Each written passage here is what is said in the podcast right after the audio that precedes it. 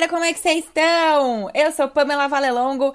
Esse é o Clube da Cardio Podcast, série The Beat. É a nossa série destinada a soft skills, habilidades comportamentais, inteligência emocional, tudo o que também a gente precisa saber.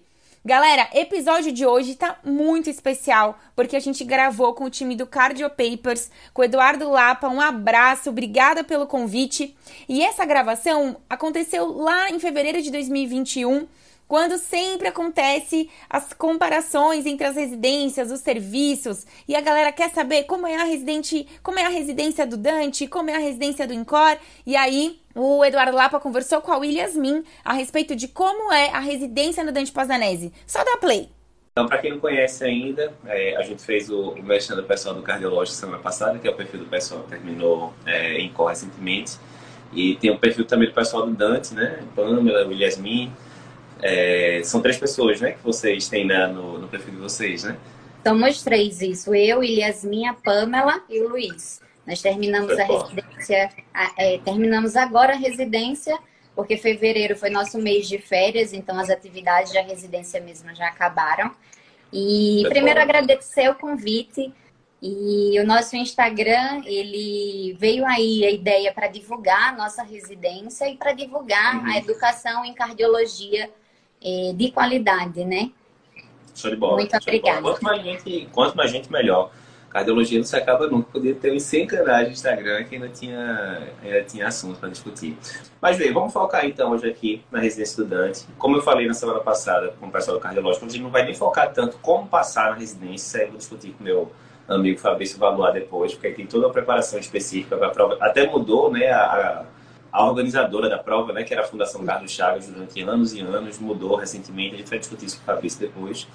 Então vamos considerar mais assim, primeiro, a pessoa que está lá no R1, R2 de clínica, que está considerando fazer cardio, e aí está vendo quais são as instituições que vale a pena e tal. E aí muitas vezes o pessoal só conhece de nome, todo mundo conhece o Dante de nome, que pensa em cardiologia, mas não sabe exatamente como é que funciona, né? Primeira coisa, eu já tive nessa posição quando eu estava, acho que no R2 de clínica. Aí eu fui no Dante conhecer, achei ah, espetacular a estrutura. Via por fora que eu morava pertinho, eu morava ali perto da Escola Paulista, passava ali na frente de Ibirapuera e tal. Então eu já vi por fora, vi que era grande, mas quando eu entrei eu achei gigantesco o negócio.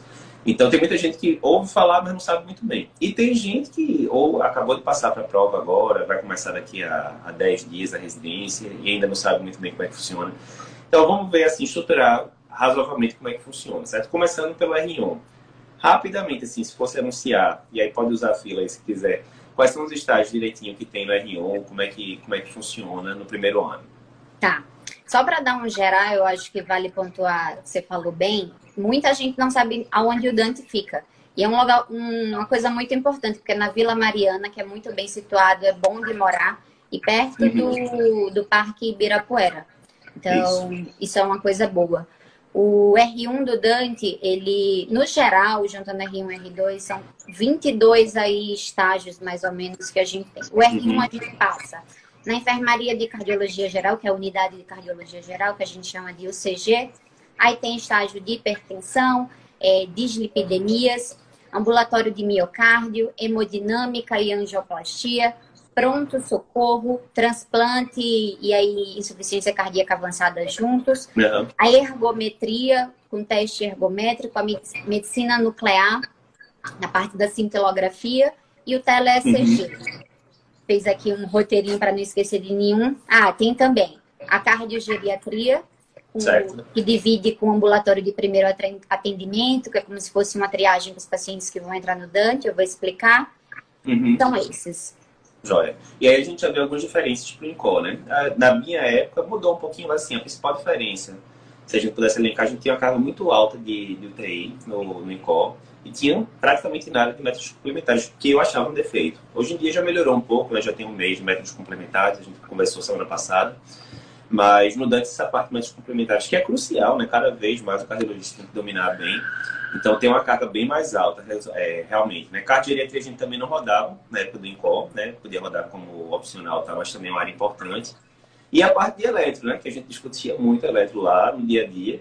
Mas eletro Dante é bem forte. Tem tio Faustino lá, eu chamo de tio porque é, tio Faustino me viu nascer, literalmente. É bem amigo dos meus pais, tanto ele Ele é um querido. E aí, todo mundo adora o tio Faustino, né? engraçadíssimo e tal, e uma das pessoas certamente que mais sabe é cardiografia no país, né? Então tem algumas diferenças, mas eu sempre brinco pessoal, às vezes o pessoal fala aquelas brigas bestas, né? A Dante isso é que nem Beatles e Rolling Stones, né? Quando você for, você tá bem servido, não tem, não tem mistério. Vai ter algumas é, peculiaridades de um serviço de outro, lógico, não são iguais, longe disso, mas são dois serviços espetaculares. O pessoal às vezes fala, ah, só passei num canto, só passei no outro, meu amigo, vá para qualquer um, de olho fechado, você tá, você tá muito bem servido. O gargalo não vai ser a instituição, principalmente nesses casos, vai ser você. A gente Exatamente. sabe que tem gente que não estuda, não sei o que, tra lá, aquele negócio, ah, já estou aqui, agora eu garanti. Não, papai, não é assim que funciona o meio de campo, não, né? Mas me diz aí, desses estágios todos que você falou, pronto-socorro, obviamente, sempre é um estágio muito importante né, na residência de cardiologia. É, hoje em dia, como é que funciona? É porta aberta do Dante, é só referenciado? Como é que é a dinâmica do pronto-socorro? Tá. O pronto-socorro é, do R1 é diferente do pronto-socorro do R2 no sentido das frentes que a gente atua. No R1, a gente atende a porta, faz a triagem uhum. e atende a porta. Atualmente, o pronto-socorro do Dante, ele é um pronto-socorro cardiológico, ele é porta uhum. aberta para os casos cardiológicos. Então, o R1, junto com a enfermeira, faz uma triagem inicial, sinais vitais, uma história rápida, e, e aí decide se vai entrar para fazer letra para ser atendido ou não. Acaba que, mesmo assim, é um pronto-socorro com uma demanda muito grande, são muitos pacientes. Então, uhum. no meu ano, mudou para esse ano. No meu ano, a gente dividia, um mês passava de manhã, no outro mês com outros estágios da tarde. Atualmente é o dia todo no pronto-socorro, o R1. Certo. O que eu acho que é bom, porque acaba que você vê o paciente, atende, reavalia, chega uhum. os exames, fica um melhor acompanhamento. É, é puxado, é um mês pesado, mas uhum. tanto no R1 quanto no R2, na minha opinião, é um divisor de águas. Uhum. No R1, por quê? Pronto-socorro, o carro-chefe é dor torácica ali. Uhum. a clínica, na clínica médica a gente atende, mas é nesse mês que a gente vai ganhar, vai juntar a teoria com prática e ganhar aquele feeling do cardiologista, que é uhum. aquela diferença de você realmente saber, não, essa dor eu preciso valorizar, não, isso aqui pode ser uma característica típica, uma dor torácica típica, e aí é esse mês. Acho que faz muita diferença. No R2 eu vou falar mais para frente quando a gente chegar. Vamos dar o um spoiler logo, vamos já, já que tá falando de emergência agora, quando é no R2, é como é que é? Aí é mais sala de emergência? Explica aí. No R2, no nosso pronto-socorro, então, atendeu na porta, você vai, pode é, internar ou então pedir exame para reavaliar. Quando interna, uhum. Nós temos salas de internação que a gente chama de observações lá dentro. São quatro observações, e aí vai depender do tipo de gravidade. As observações quem cuida são os residentes na rotina, durante o dia. O uhum. plantão da noite, que a gente vai falar posteriormente, é diferente. Então, na rotina, quem cuida, quem gerencia, é, quem evolui, cuida de tudo do paciente é o R2. Nós temos uhum. visitas diárias são vários chefes, o apoio é muito grande. Os pacientes são discutidos com chefes de pronto-socorro, sempre que tem aquela dúvida de alguma coisa específica da especialidade, a gente vai no setor se for preciso, mas uhum. no R2 a gente ganha uma responsabilidade e refina, porque a, a diversidade de casos no nosso pronto-socorro é muito grande. Então tem de tudo ali, aparece de tudo. E muita uhum. gente ganha o diagnóstico no nosso pronto-socorro. Então, uhum. chega, não acompanha com ninguém, porque a gente atende gente do país todo, né? Não só uhum. São Paulo. Gente que vem do Nordeste, do Norte, chega descompensado com seus sintomas, a gente vai fazer o diagnóstico, vai internar, e é ali, naquela avaliação do R2, que a gente vai diagnosticar, acompanhar, ver para onde que vai internar, o que, que vai ser feito. Além disso, tem a sala de emergência, que quem, quem cuida é o R2 também. Então, uhum. todas as emergências vão direto para a sala de emergência. Sempre tem chefe junto, mas é aquela responsabilidade do R2 já também, né? Marca tá. passo, somos, são os R2 que passam. Nós temos escopia no nosso pronto-socorro, uhum. mas estamos passando sem escopia, aprende de toda forma. É, temos eco portátil, ultrassom portátil, né? A gente já não é o pulmão, pega essa mão aí. Então, por isso que é um mês muito bom. Show. É, isso é importante, porque a gente vê muito aquele negócio, ah, é só o volume que resolve, não, tem que ter a qualidade, né? Porque a gente vê muita resistência de cardio aí, Sim. Que o residente fica solto totalmente, né? É ele que define tudo. Ah, eu tô em dúvida nesse caso, o assistente não dá tanto. E é bem diferente quando você está no centro grande, né? Porque, lógico, tem pessoas e pessoas, nem todo mundo tem a, o mesmo gosto de ensinar, mas você tem um suporte mínimo para lhe ajudar, aí você não ficar perdido, né? Isso nós, não a... é tão frequente, né? É, não é tão frequente. Temos... A gente conversa com o residente do país todo tem serviço que realmente você fica meio largado, infelizmente, né? Porque a residência é para ser supervisionada, de fato, né? Sim. Mas isso aí é um diferencial bem grande. E pronto-socorro não tem como, né? Tem gente que fala, olha, eu quero fazer carne para fazer eco depois, tal, não quero ficar dando plantão. A pessoa pode até não querer, mas vai ter que saber, né? Não tem como, vai ter que saber. O feijão com arroz, depois que você sai da residência, uma das coisas é isso, né? É, feijão com arroz. E a gente tem essa visita com os chefes que todos os dias são os mesmos chefes, então uhum. tem essa linha de cuidado, né? A continuidade. Perfeito. continuidade. Perfeito, perfeito. Beleza. Aí assim, a gente também não vai entrar em mínimos detalhes de cada rodízio, mas assim, dos ambulatórios do R1, se tiver alguém de fora, ah, eu tô fazendo, faço clínica aqui no Nordeste ou em outra, enfim, e quero rodar um opcional no Dante além do pronto-socorro, né, que é sempre muito procurado, o que é que você recomendaria mais assim na linha ambulatorial? Pode ser R1 R2 aí, não precisa nem ser do R1 especificamente. Tá. Dos, os ambulatórios. O que, é que o pessoal gosta mais?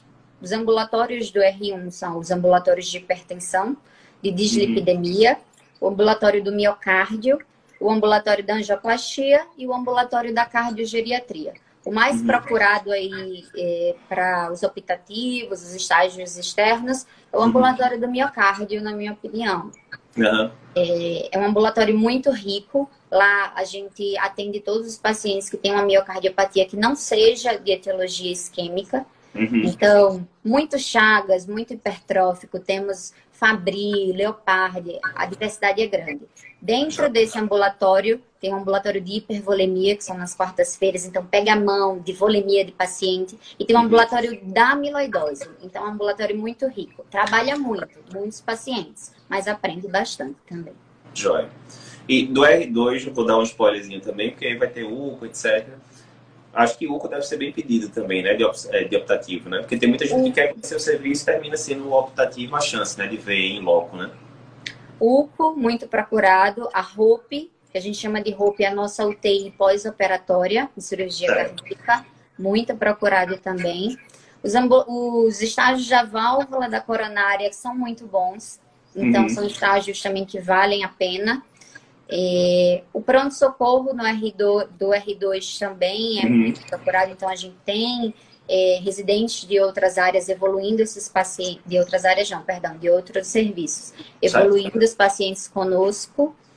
Acho que são esses os mais procurados. No R1 tem também a nossa unidade de cardiologia geral, que como é uma enfermaria de cardiologia geral e ela é a retaguarda do pronto-socorro, então, uhum. a diversidade de casos é muito grande, é muito legal passar, porque a discussão é muito boa, muito rica, dá para aprender bastante. Joia. Me diz uma coisa em relação ao plantão. Como é que é o volume de plantão? Tem pós-plantão, não tem? Como é que é? É, essa pergunta muita gente faz pra gente e fica com medo se dá para dar plantão fora. Isso. Dá para dar plantão fora, a gente consegue viver. Claro, é...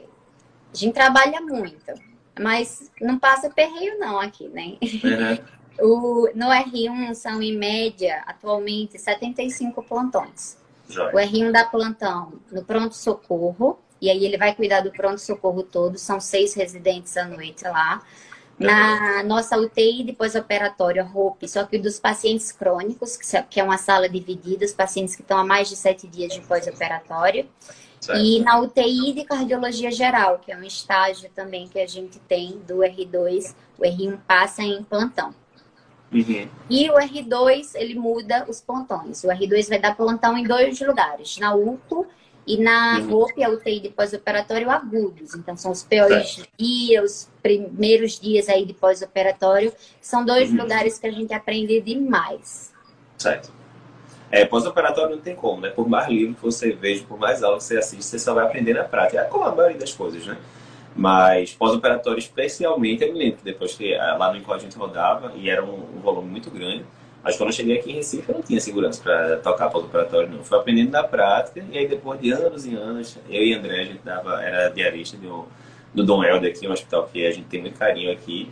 E depois de várias centenas de pós-operatório, tá bom, agora eu tô pegando o jeito da, da coisa. Então, um bocado de complicação, um bocado de bronca, mas certamente é um estágio que, que muda muito, né? A sua a sua percepção, porque é diferente, né? Síndrome coronariana aguda você via na residência clínica, ciência cardíaca você via, FA você via, tudo isso você via, né? Você vai ver em maior volume e tal. A pós-operatória de cirurgia cardíaca é uma coisa muito peculiar, né? Muito particular, realmente. E que o povo morre de medo, né? Você vai depois, é, mesmo as pessoas que fizeram cardio, a maioria não se sente confortável da plantando pós-operatório. Então é um diferencial bem grande, né? No R2 são quantos plantões? R1 são 75, R2 são quantos, mais ou menos? Em média de 45 a 50. Certo, beleza, perfeito. Tem pós-plantão ou não? Tanto no R1 quanto no R2, como é que funciona? Tem pós-plantão. Tem pós-plantão no R1 e no R2. Isso é seguido certinho. Joia, perfeito.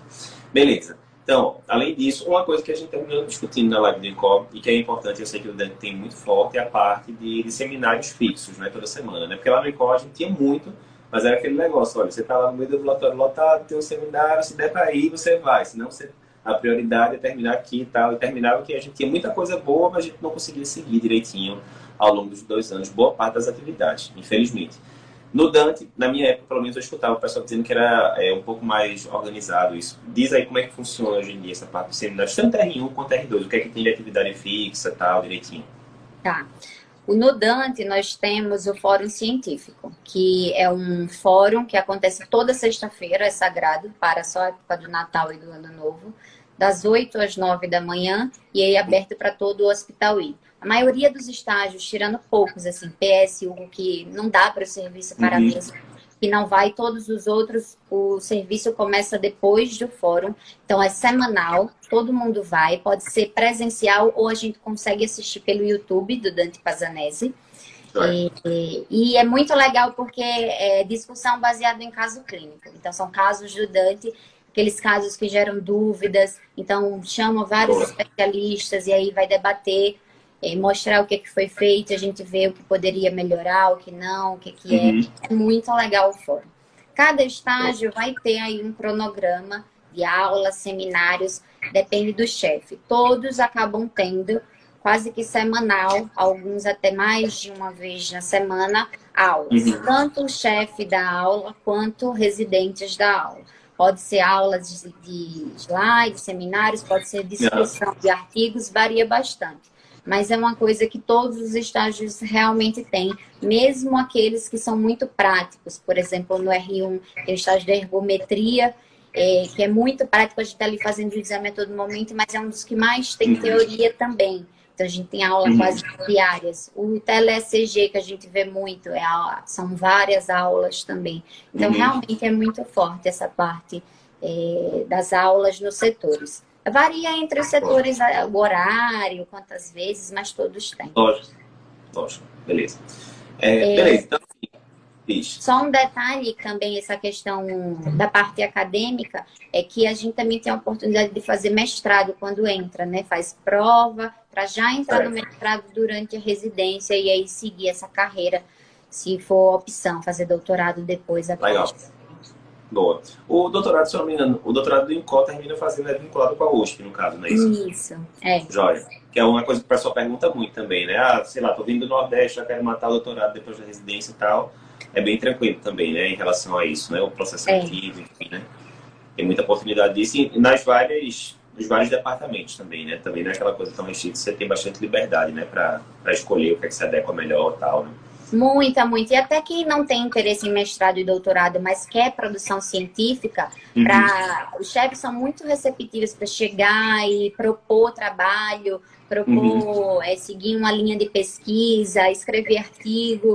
É, isso aí é bem tranquilo para quem gosta, tem portas abertas. Joia. É, e tanto o Dante quanto o de participarem muito de, de, é, de publicações internacionais, né? Os chefes participam muito das diretrizes também, né? Então, provavelmente são os dois serviços que tem mais gente, né? Escrevendo diretriz, enfim, né? Então, é muito bom você estar tá lá no contato, ah, por que, que tem tal coisa escrito na diretriz, né? Você vai falar com a pessoa que escreveu a diretriz muitas vezes, né? Que escreveu aquela linha lá, vai dizer, não, o motivo foi esse, tem um estudo ali que a gente viu e tal. Então, isso é, é bem interessante também, né? Você poder discutir isso. Show de bola. Do R1, William, quer comentar mais alguma coisa específica assim? A gente está dando mais a visão geral para ir para o R2, mas assim, a gente já falou de carga teórica, já falou de pontão, os estágios de forma geral, concentramos mais no, no pronto-socorro, né, que termina sendo que muita gente de fora quer saber como é que funciona, né? E quer comentar mais alguma coisa específica do R1? Não, da, de algum estágio específico? Sim, acho que pontuar uma coisa que eu, eu, foi uma coisa que foi diferente da minha clínica é que o R1 uhum. e o R2 no Dante, eles rodam em estágios completamente separados. Então, não é aquele, ah, eu vou aprender com o meu R2. Não, o R2 vai estar rodando em outros estágios. A gente aprende com os chefes e com os R3, as subespecialidades, né? Os fellows uhum. que estão lá. Então, essa é uma diferença que tem aí também da, da residência da clínica. E no certo. R1, acho que junto, o PS é um estágio bastante intenso e outro estágio é o que a gente junta é hemodinâmica com angioplastia, que são dois uhum. meses uhum. aí variando de ambulatório, enfermaria de angioplastia e o, estado, o estágio lá no, no setor mesmo da hemodinâmica. Uhum. É, são muitos pacientes no ambulatório, a rotatividade da enfermaria é grande, ah, a quantidade de exames é, que faz é grande então, uhum. somos nós que é, admitimos o paciente pós-exame, mas é um estágio que dá para aprender muito. E ali, quem já pensa, né, ai, quero fazer hemodinâmica mais para frente, uhum. se decide aí nesse estágio. Dá para acompanhar os exames, todos os filmes são discutidos, a gente aprende as projeções, a identificar a lesão, o tratamento, right. porque ele tratou, como que vai tratar. Então, é um estágio que marca muito o R1. E outro que você começou falando é o teleeletro. Uhum. E carro-chefe pro, pro cardiologista, né? Quem quer fazer cardio já gosta bastante de uhum. eletro, mas a gente refina aí nesse estágio. E a gente, quanto mais estuda, mais sabe o quanto eletro é difícil. Certamente. Certamente. Mas dá uma base boa. E como você também já falou, a questão de exame. O R1 a gente faz muito exame. Uhum. O estágio da, da medicina nuclear, cintilografia, eu acho que, eu, que tem a curva de aprendizado assim mais evidente. A gente chega meio desesperado para fazer o exame, fazer a cintilografia, fica vendo ali os exames e pensa, putz, como que eu vou aprender isso aqui? Uhum. Só que aí no final do mês você está fazendo, já consegue laudar, os preceptores pegam na mão, ensinam, são aulas diárias também, então é muito legal curva de aprendizado é muito boa aí nesses estágios do R1. Show de bola. Aí beleza, R1 né, pegou, tem um mesinho de férias também, né? Que ninguém é de ferro. Mas aí beleza, R2 então. Vamos agora para R2, quais são os, os estágios de forma resumida, né? E aí a gente concentra depois em, em algumas peculiaridades. Diz aí, pessoal. Então, R2 a gente já falou que tem um pronto-socorro.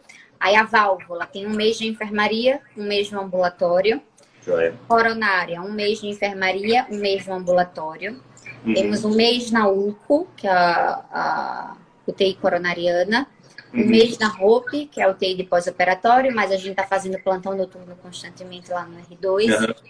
Tem um mês que divide 15 dias na UTI de cardiologia geral, então são mais aqueles pacientes cardiopatas, mas com alguma descompensação clínica uhum. é, AVC, que precisa de uma urgência dialítica por aí. E os outros 15 dias, que é um diferencial que eu acho bem legal, que é o ambulatório da card do cardioesporte, cardiologia do esporte. É. E aí são 15 dias no ambulatório, discutindo bastante também para quem gosta. Uhum. Uh, tem o mesmo congênitos, o ambulatório do congênitos, que a gente passa e passa com os residentes da cardiopediatria. Uhum. Tem no Dante também. Uh, cardiologia bem à parte, bem diferente, mas é um mesmo tipo. É, muitas Total. siglas. Uhum. Entra também perdido nas siglas, mas Total. vai aprendendo. Entra totalmente perdido e sai moderadamente perdido, né? Mais ou menos isso. é. Tem o, marca, o estágio do marca-passo, que também, uhum. para quem pega no início, é um pouco difícil a questão ali da, da do marca-passo e tal. É uma coisa bem bem específica. Bem né? específica, né? é. Mas a gente consegue discutir bastante indicação de marca-passo, uhum. CDI, Recim, que vai colocar na fila, não vai, então dá. É um estágio que dá para aproveitar bastante. Tem o ambulatório também da eletrofisiologia. E aí uhum. o carro-chefe é FI Flutter, mas a gente tem é, Brugada, ah, uhum. Comel, tem o, o a sexta-feira a gente atende criança, então as arritmias específicas de infância, que são mais prevalentes na infância. Uhum. Então é muito interessante também. Deixa eu ver se eu estou esquecendo mais algum. A UCO. São esses mesmo. Tá. Tem opcional no R2? Não. Não temos opcional. Tá. Mas e aí vem mês de férias. É, pegou a maioria das coisas. Pelo que você disse, eu acho que a única coisa que ficou de fora foi basicamente angiotoma e ressonância, no caso, né? Que aí deve é. ser as discussões esporádicas, né? É, angiotoma e ressonância, esse ano agora de 2020, uhum. nós, é, na grade, alguns meses a gente conseguiu passar em algumas tardes, nas tardes da UTI coronariana.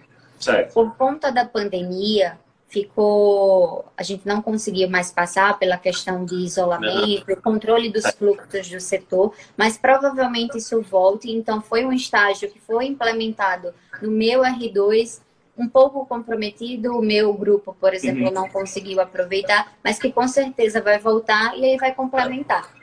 Beleza. É, também esse ano 2020 foi todo estranho, né, na verdade, né? Beleza, é. fala aí, cardiologia do esporte. Pronto, cardiologia do esporte é uma coisa que a gente não roda. No INCOR não roda na maioria do, do, das residências e que é um tema que eu gosto bastante. Como é que é o rodízio lá? É quanto tempo? Quais são os casos que discute mais? Explica aí pro pessoal. É, são 15 dias de ambulatório. Divide, então, com a UTI de cardiologia geral. Uhum. É, os casos variam muito de pacientes, os atletas é, que já tiveram alguma cardiopatia ou que são saudáveis, mas fazem acompanhamento, uhum. ou pacientes que já foram atletas e já têm alguma cardiopatia. Uhum. Faz também muita avaliação pré-participativa, então pega a mão. E tem os residentes da subespecialidade. Então, é um ambulatório muito legal, porque acaba que a gente troca muito conhecimento com os residentes que estão passando lá uh, no ambulatório em si. Uhum. O doutor Nabil é o chefe, né? Uhum. Do laboratório. É, todo mundo conhece o doutor Nabil, né? Já muita experiência uhum. no campo. A gente deve fazer depois uma live sobre cardiologia do esporte. É um tema que eu gosto bastante e que, mais uma vez, muita gente termina a residência sem muita noção, realmente, né? Por não ter visto é, casos específicos. Às vezes, quando você está no miocárdio, você termina pegando um atleta que está com hipertrófica, aquela coisa. Mas é um tema muito interessante e cada vez mais tem que acontecer, né? Com a promoção de atividade física, enfim, né? É engraçado que às vezes a pessoa que não pode fazer por algum motivo é a pessoa que quer mais fazer alguma atividade física. Né? Eu lembro que uma, uma vez era uma menina, essa não tinha contraindicação formal, não, era uma menina de 18, 19 anos, estudante de biologia que foi no, no meu laboratório lá do, da FPE e que queria pular de paraquedas. E a menina tinha bigeminismo por estressista, devia sair de vender. Quando eu peguei o eletro, tum, tum, tum, tudo bigeminado. Eu falei, ô oh, filho, você quer fazer isso aqui mesmo? Vamos investigar aqui antes. Mas era só estressista, devia sair de vender benigna mesmo, descartou displasia, descartou tudo, colocou soltalol, resolveu tudo, enfim. Mas é engraçado, que é justamente aqueles casos mais complicados. Não, eu tô, quero pular de paraquedas, quero fazer aqui uma maratona, tá certo. Vamos conversar aqui direitinho. Mas é um tema sempre muito interessante. Ah, como é que funciona? Diz aí pro pessoal, que é, é um dos certamente é dos campos da cardiologia que o pessoal mais se interessa, de rodar opcional, enfim, né? Diz aí como é que é. Tá. A UCO é, é um, um dos nossos estágios muito queridos também.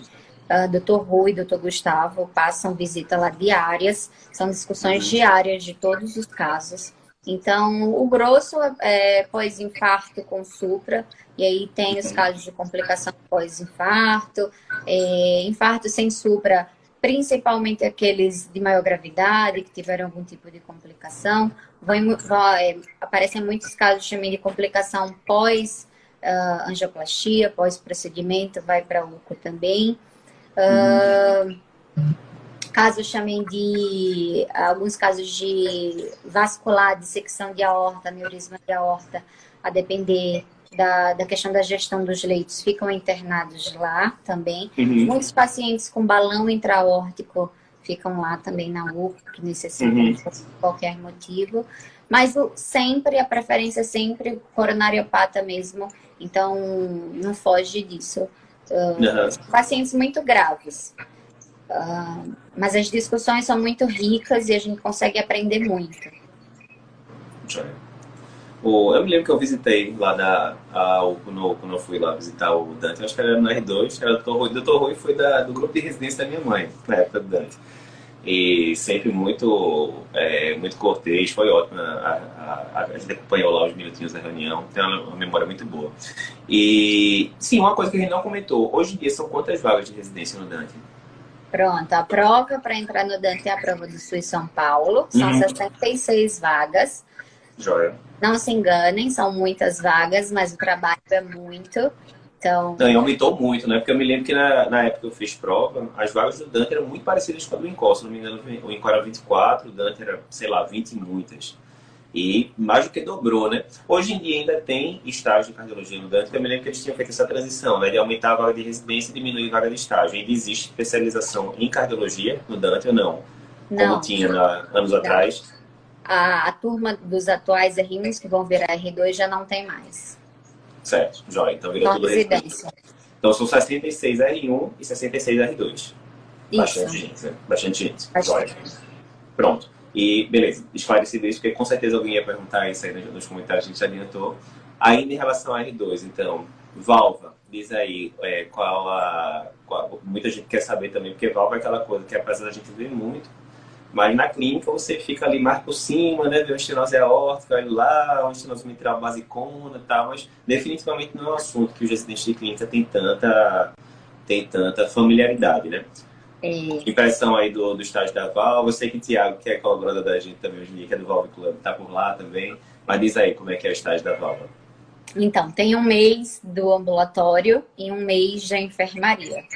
Uhum. São experiências diferentes. Eu acho que as duas de- muito interessantes. O ambulatório a gente consegue acaba tendo que tocar um pouco mais rápido porque são muitos pacientes, mas a diversidade de casos é muito grande. A gente Uhum. teve um pouco de comprometimento por conta da pandemia, mas foi geral em todos os hospitais, mas já voltou ao normal.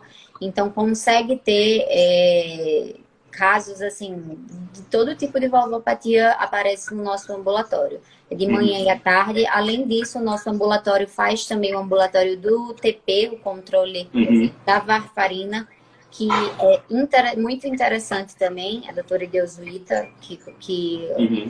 controla esse ambulatório do TP, que a gente passa também e aprende esse manejo, que é bem interessante. A enfermaria são aqueles pacientes aguardando cirurgia, então são os Uhum. pré-operatórios, e aí a gente consegue fazer todo o exame físico, ah, os casos de insuficiência aórtica, que são um exame físico muito rico, são Uhum. discussões, os chefes, discussões diárias, a gente discute as diretrizes, todas as diretrizes a gente acaba conseguindo discutir e examina com a gente, faz aquela avaliação pré-operatória, então é muito legal e também pega os pacientes de pós-operatório quando eles Uhum. saem da UTI, né? Então, válvula coronária aí também já pegando o gancho também. O ambulatório da nossa, o ambulatório da coronária, ele se divide em pré-operatório pela manhã e pós-operatório pela tarde. Uhum. É um ambulatório cheio, como eu tinha dito, à tarde os R1s acabam indo nos ajudar, porque é o mais cheio de todos, mas Não. dá para aprender muito, discutir, a gente discute muito filme, estudo de pontes, pega muita mão nesse ambulatório, discutir a indicação cirúrgica e tudo mais. E na enfermaria, mesma coisa, os pré-operatórios e o grosso é aqueles pacientes de pós, pós que depois que operou, depois que saiu da UTI, que fica lá na enfermaria conosco. Joia, joia. Vou fazer o seguinte, eu vou, enquanto a gente vai abrindo aqui para comentários, só com certeza deve ter gente com dúvidas aqui. Só para fazer um, um adendo, ah, em alguns desses setores também a gente tem Heart Team, que é muito legal. Por exemplo, na coronária tem o Heart Team, na unidade de cardiologia geral, ou CG, nós temos o Heart Team também, que é cada Uhum. vez mais importante a gente tem também. Show, show. É, o Ratinho, é engraçado, né, que o pessoal fala, é bonito o nome Ratinho, né, mas é, isso já no Dante no Incó, década de 70 o pessoal já fazia, né, reuniões. É. Mas é bonito, né, o conceito. E é crucial, porque assim, naquela hora, né, aí você como cardiologista clínico, por melhor, por mais bem informado que você seja, tem coisa que não tem como, né, tem coisa técnica que só o cirurgião e o hemodinamicista vão dizer, né. Me lembro um dia desse lá no, no HC mesmo, a gente chegou lá, rapaz, esse caso aqui é para angioplastia. Aí o hemodinamicista mesmo falou, rapaz, você sabe que eu gosto de angioplastia, mas esse caso aqui a gente vai ter que fazer malha distante daqui até aqui, então não tinha visto aquela placa ali não. Então, assim, o cara que faz aquilo todo dia, ele sabe muito melhor do que a gente, né, que está lá no consultório em relação à parte técnica, né? Então isso é bem importante, né? Sim, sim. Eu tô vendo o doutor Diandro comentando, o doutor Diandro do nosso pronto-socorro, é um chefe muito querido, e agora ele está instituindo, falando da parte científica, a gente tem nosso Uhum. fórum, e um, ele está instituindo uma coisa muito legal, que é fazer o residente apresentar a discussão de artigos, mas aquela ah. discussão mais elaborada. Então, é no auditório do fórum, com os chefes debatendo, então fazendo perguntas, prepara o residente, eu acho que prepara o residente, faz com que ele raciocine em relação ao artigo, questione os artigos, e isso é uma coisa nova que está começando a acontecer, que é muito legal. Ótima iniciativa. Lembrando né, que é, terça-feira, cada 15 dias, a gente tem clube de revista. Ontem o Dr. Remy estava discutindo síntese, né? Um estudo bem clássico. E é uma das coisas que a gente quis fazer também no Cardio Papers por isso. Né? A gente via muita residência que não tinha discussão de artigo, ou quando tinha, terminava que era ali 3, 4, 5 pessoas, né? Então você tinha discussão muito boa, mas estava restrita a um punhado de pessoas, né? Então, quem tiver interesse em medicina em evidência, e dando spoiler, cardiologia não tem como não ter, porque senão você vai ficar sendo manipulado, né, pela, pelo que os outros dizem. É. Então, é muito importante essa parte de medicina baseada em evidência, bem importante é. mesmo. É isso para quem quer fazer cardiologia e está nos assistindo, é realmente uma coisa que tem que se pensar, levar em consideração. Porque tem que gostar, tem que aprender a ler, a interpretar, ser crítico, né? Ter a visão crítica. Isso. Mas muita gente também fica com medo, porque na faculdade eles explicam do jeito que não é didático, né? Você fala, ah, não gosto disso. Não, não gosto porque ninguém ensina do jeito certo ainda. O, nosso, o nosso lema aqui é que não existe assunto difícil, existe assunto mal explicado. Então, medicina baseada em evidência é um clássico, né? Muito do que eu aprendi de medicina baseada em evidência, eu aprendi com o Luiz, do, do site Medicina Baseada em Evidência, porque ele aborda de um jeito extremamente didático, né? Então, Sim. se você tem trauma de medicina baseada em evidência, acompanha lá a discussão que eu estou rindo, você vai ver que não tem tanto mistério, não. Fica vai tranquilo. aprendendo. Vem vai, assim. Vai aprendendo. e é isso, né? Você não vai aprender em um mês tudo, né? Você não. vai aprendendo. Até hoje eu, ah, eu não sabia desse macete não que o Luiz Remy disseram. Legal, botei aqui no, no portfólio agora, enfim. É, pessoal perguntando como é que funciona a Fellow no, no exterior tal.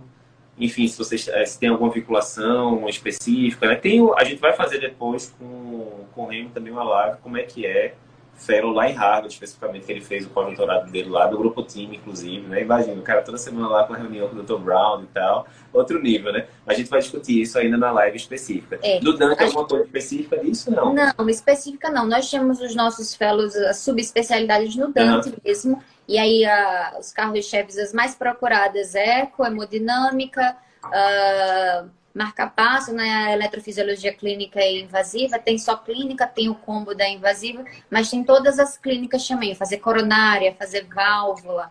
Uh, então, tem isso também. Joia, perfeito. Uh, pessoal perguntando aqui, brincando, tapioca, qual a melhor de Recife, certamente? ah, nós tínhamos o futebol do Dante. Os meninos, meninos e meninas têm um grupo, né, jogam futebol, é sagrado, agora na pandemia ficou comprometido, porque é aglomeração, mas vai voltar com certeza. Tem futebol, galera. Boa. Essa é uma das dicas que eu daria para o meu eu passado, né? Porque da, na época de residência, atividade física zero, muito trabalho, muito... assim, atividade física é aquela velha história. Se você não arranjar tempo agora, você vai arranjar tempo para outras coisas depois, para cuidar da doença, né? Então é melhor, mesmo na residência pesada, você seguir a atividade física, é. sem dúvida, né? Uh, que mais aqui? Pessoal perguntando por que não tem um mês só de eco. Enfim, aí são coisas logísticas, né? Da... E também eco você vê tanto, né? Ao longo da, dos, dos estágios mesmo, né? Você vê, vê no eco beira-leito, no pronto-socorro, na UTI, é. enfim, né? Janelar, uh, janelas cardíacas a gente acaba aprendendo. Nós uhum. temos um simulador de, de ecocardiografia no pronto-socorro, é novo. Então a gente janela no, no simulador, no boneco, e aí coloca em prática nos pacientes. Isso se repete em alguns outros estágios, mas quando precisa se realmente fazer eco, é a especialidade de ecocardiografia, não foge do especialista. Janelar Pode. vai aprender, mas um ecocardiograma mesmo bem feito é feito pelo ecocardiografista. Eu sempre digo para os residentes que rodam lá no eco da carne, o pessoal sempre fica nesse estresse, né? Eu quero aprender a pegar janela. Sempre falo, rapaz, o objetivo desse mês de eco aqui não é esse. O objetivo é você, no final do mês, ver, olha, isso aqui é um parasternal, tô vendo a mitral, a mitral tá normal, tá espessado, isso aqui é uma apical, o ventrículo tá batendo bem. É você compreender as imagens, né? Muito mais do que você saber. Porque você aprendeu a fazer as janelas, beleza. Passou um ano sem pegar no eco, desaprendeu já, papai. Não tem pra onde fugir, né? Então, já você aprender a reconhecer as imagens, as coisas todas, isso aí é um conhecimento que é, é bem mais diferente, né? Bem mais diferente. Doutor João Rossi, aí mandando, falando, temos transplante, sim. Um estágio muito bom do R1, que é o transplante uhum. e IC avançada. Uh, é um estágio, só para falar um pouquinho, ele pega tanto ambulatório quanto enfermaria e a gente passa as interconsultas no hospital, ambulatório uhum. pré, pós-transplante, então discute-se muito a indicação, quando se indica os exames pré-transplante, aquela conversa com o paciente, a associação com a equipe multidisciplinar é, e os pós-transplantes que ficam conosco também, além dos internados, aqueles pacientes que estão dependentes de drogas vasoativas ou que uhum. já transplantaram e tiveram alguma descompensação e estão internados, ficam conosco também. É um estágio muito interessante que a gente discute otimização de tratamento, de ser. Eu sou suspeita que eu gosto muito de ser, é, então é bem legal. Show. A gente vai ter uma live, acho que daqui umas três ou quatro semanas, com o Dr. Germano Emílio, que foi meu preceptor lá no, no INCOL, justamente falando do fellow, do ciência cardíaca, barra transplante, que muita gente tem interesse, né? Cada vez mais parece aumentar o interesse. E, e ser aquele negócio, apesar de ser o dia a dia do, do cardiologista, a gente comentou na live da semana passada com o pessoal do INCOL, é muito diferente. O cara que só trata IC dia e noite, noite e dia, ele tem uma abordagem ah, diferente da gente que vê tudo, né? Misturada, né? Então é sempre um, um, um tema bem interessante é, da gente falar. É, cada vez mais a, as diretrizes vêm aí. Sempre tem agora os novos de encaminhar para o especialista de. Isso. Quando encaminhar para o especialista de C, porque realmente Isso. é um, uma visão diferente. Isso. E muitas vezes o cardiologista geral fica naquele negócio, eu só vou mandar quando o cara tá aqui, dependendo do tabu, tá um mês. Aí já passou muitas vezes o time, né? O paciente já tá caquético, já naquele, naquele ciclo, já que não tem mais muito como você quebrar, na verdade, né? Ah, ah bom, o pessoal perguntando se está recebendo residente normalmente durante esse período de pandemia, né? Durante uma época, acho que todo o serviço, um beijo, fecharam porta, né? Em relação a isso, mas já normalizou agora ou não? Já normalizou. Não vou saber dizer exatamente qual mês que a gente voltou mas uhum. dezembro, com certeza, já tinham é, residentes estagiários. Perfeito, perfeito. É, teve muita gente perguntando, né? Ficou aquela discussão se a residência ia ser aumentada ou não, porque invariavelmente todas as residências foram prejudicadas, né? O seu andamento normal em relação à Covid. Mas agora, chegando vacina, a gente espera que em pouco tempo as coisas estejam normais, tanto de volume de cirurgia, de tudo, né? Porque a residência de cardiologia depende muito do procedimento, né? As enfermarias de carne, basicamente, são enfermarias de, de pré-operatório ou de compensação de alguém que chegou descompensado no pronto-socorro, né? Mas, enfim, aí é uma coisa que está além do nosso alcance, a gente vai ter que esperar a evolução aí para ver como é, que, como é que vai ficar, né? Então é isso, muita gente aqui do Dante mandando um abraço, que bom que vocês estão gostando da discussão.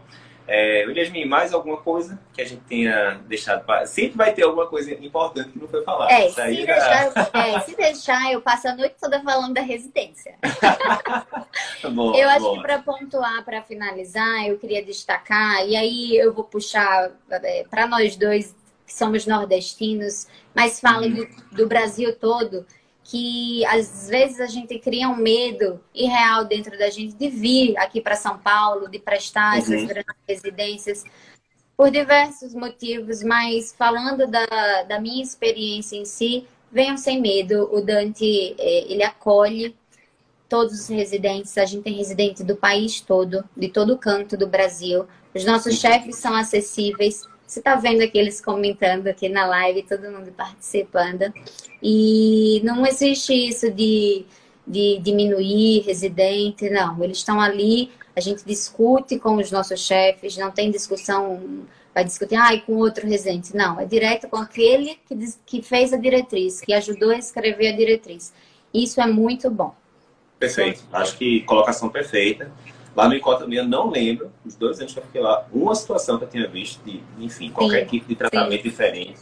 Absolutamente. É. Então, pessoal, como eu disse, né, na, na live da semana passada, quando vim cardiológico, o pessoal quer, é o pessoal sangue nos olhos. Olha, eu tô aqui, larguei minha vida na, da minha casa e vim aqui para absorver o máximo que eu quero de serviço. Qualquer preceptor que seja, quando vê um residente com sangue nos olhos, meu amigo, não tem como você não se animar, não. Não tem como. Se não se animar, você está no lugar errado, né? Então, isso daí eu acho que é uma colocação muito importante. E aí tem a outra pergunta que o pessoal fala, ah, tem tanta diferença assim. Aqui em Recife a gente tem muita residência boa de cara. Tem muita diferença eu largar aqui, entre aspas, minha vida para São Paulo e tal. Eu sempre digo, não tem resposta certa. Depende muito do que você quer para a vida, né? Então, assim, eu sempre nessa parte de formação, eu sempre fui assim, olha, eu quero estar na melhor formação que eu posso imaginar. Hoje em dia eu até penso, rapaz, devia ter de fazer um pós-doutorado errado, não tem tempo ainda. Mas porque eu acho que é importante você saber que você chegou no, no ápice né, da, do que você tinha para dar ali em relação àquela determinada área. Então faz muita diferença. Você está no hospital que tem centenas de leitos cardiológicos, que tem toda a estrutura por trás, que tem o pessoal que escreve as diretrizes por trás. Eu acho que o maior gargalo vai continuar sendo residente. Se você botar um residente ruim na instituição boa, ele vai continuar sendo residente ruim. Se você botar um residente muito bom na instituição, na instituição sem tanto recurso, ele vai sair bom, mas ele poderia sair melhor se ele tivesse uma instituição melhor. Então, acho que é muito disso. Mas não tem certo ou errado, depende muito da, do seu objetivo de vida, né? É, João perguntando se dá para fazer pontão fora, o Yasmin já respondeu no começo, disse que dá. Né? Sempre aquele negócio que eu falo para os residentes também, residência não é de enriquecer, é de você manter é. ali no, no zero isso, zero, isso é uma coisa é, pra... Isso é uma coisa muito importante. A gente está na residência, claro, vai precisar trabalhar porque a nossa bolsa não consegue manter mas foquem na residência. Aproveitem, os dois anos passam muito rápido, muito rápido. Muito rápido. Então, aproveitar para estudar. A gente já tem muito plantão na residência, e o tempo que tiver livre, que puder estudar. Isso não, até porque é isso, né? Eu faço essa analogia do ponto de inflexão. Sem dúvida, a residência é o grande ponto de inflexão na sua formação. Se você é o ponto de inflexão não rodar tudo, você ficar ali 50% da sua capacidade, óbvio que você vai conseguir se desenvolver depois na residência, depois do curso de atualização, enfim. Mas o passo, a, a progressão é muito mais lenta do que na época da residência. Então você tem que tentar extrair tudo, absolutamente tudo que você tem da residência. E aí tem gente que fica pegando dois, três pontos fora, vai ficar naquele eterno ciclo, tá cansado, não tá rendendo bem, aí faz burnout, aí rende pior ainda. Enfim, não recomendo. Mas um plantão fora por semana ali para pagar as contas, tranquilo, não tem, não tem problema não. É, beleza, mais alguma coisa que queira complementar? Gostei do, do comentário da, em relação ao pessoal de fora, principalmente do Nordeste, acho que é bem, bem relevante. Mais alguma coisa que a gente não tenha comentado, que o pessoal possa ficar em dúvida? Acho que é isso, acho que é isso. Tranquilo, é isso. Com isso a gente cobre a, o INCOL e o Dante.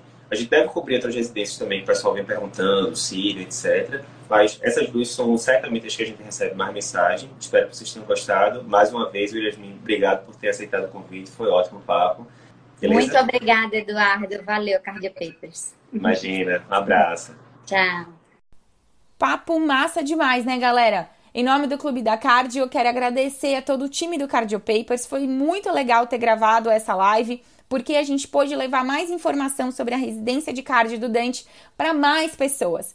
E galera, é o seguinte, uma história aí de bastidores. Lá em 2019, no Congresso Brasileiro de Cardiologia, que foi em Porto Alegre, eu e a Williasmin encontramos o Eduardo e o Figuinha e fomos lá conversar com eles, porque a gente queria muito agradecer por eles terem tanta inspiração pra gente. Na época, a gente tinha acabado de fazer o, o seu Cardio News, que foi o, o nome inicial do nosso Instagram. A gente tinha cerca de três meses de Instagram. E o Cardio Paper sempre foi uma referência, uma inspiração. E deixar um abraço aí para esse time sensacional, sempre de parabéns, inovando. E, cara, revolucionaram o ensino em cardiologia no Brasil. Então, a gente tem muita admiração por eles e ficamos muito felizes com o convite para gravar esse essa live que agora a gente transformou em podcast. Bom, vamos aos recados finais. Siga a gente nas redes sociais, Clube da Cardio, Clube da Cardio Podcast e acesse o nosso site www.clubedacardio.com.br. Estamos no Twitter também e no YouTube. Clube da Cardio você encontra a gente em todos os canais. Galera, valeu e até a próxima!